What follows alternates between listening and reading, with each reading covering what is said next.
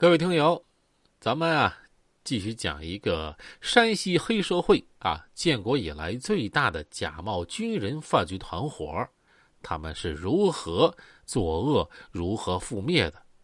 闲话少说，咱们啊开始播讲。一声声杀杀杀，震耳欲聋的喊声回响在山西省洪洞县赵城的一个操场上。这儿一排排身穿军服的官兵。正在进行着各种各样的训练，他们龙腾虎跃的样子也吸引了大批群众。但是围观的人谁也不知道，受训的官兵不是一支正规的部队，而是由两伙乌合之众拼凑而成的中国第一支私人军队。一九九二年，四十九岁的郭荣喜由于好吃懒做、搬弄是非，被洪洞县一家工厂炒了鱿鱼。他老婆呀，也随之。和他是分道扬镳。走投无路的郭荣喜决定不能这么活下去。他首先想到搞皮包公司，因为这样最没有风险也最来钱，可以说是无本万利。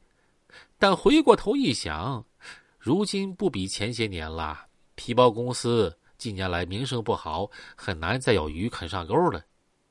突然，他想到，皮包公司名声不好，但是。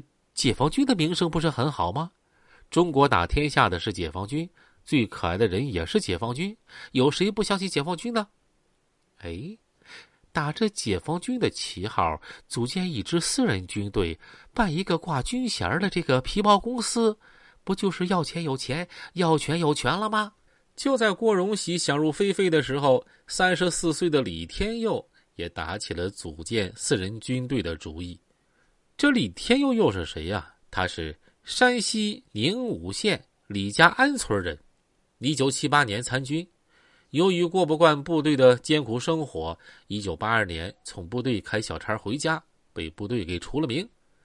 回乡之后，他打着在余秋里办公室工作过的名义四处行骗，案发之后以诈骗罪被判了刑，刑满释放之后，他没有改邪归正。反而利用他当过几天兵的本钱，也做起了创办私人军队的美梦。他结识了郭荣喜，二人一下子臭味相投，一拍即合，大有相见恨晚之意。于是就开始了他们疯狂的创军之梦。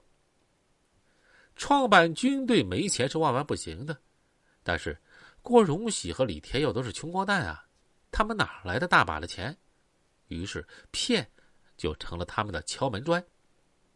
一九九二年一月下旬，长治市鸿宾楼灯火辉煌，肩扛大校军衔的郭荣喜满面红光，四颗金豆在水晶灯的映照下格外夺目。这天，这位郭大校举办的在全国各大城市成立部队办事处和经销处的会议马上就要开幕了，与会代表来自。海口、徐州、沈阳、临汾、河南修武、河北邢唐等地，其中有政府官员、大款、经理，还有骗子。那个同志们好啊，大家好！今天我代表北京军区后勤部首长，在这儿组织召开全国各大城市成立办事处和经销处的会议，欢迎大家光临。郭荣喜首先发言。我们这次组建办事处、经销处是不拘一格用人才啊！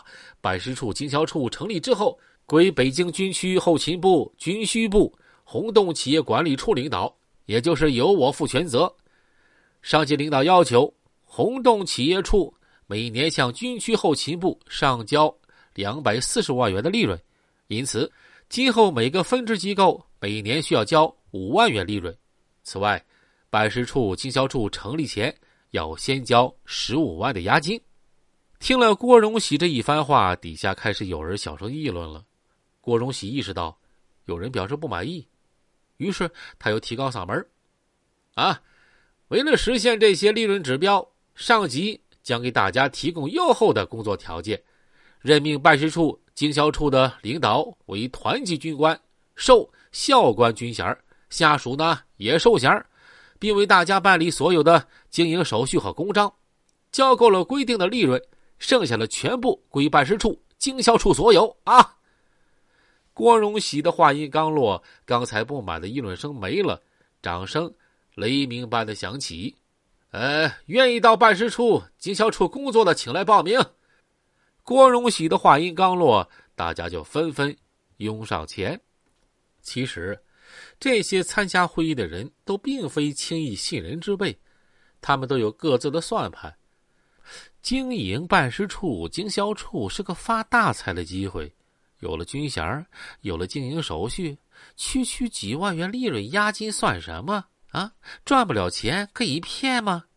这真是啊，人以群分，物以类聚，大骗子稍加指点，小骗子就心领神会。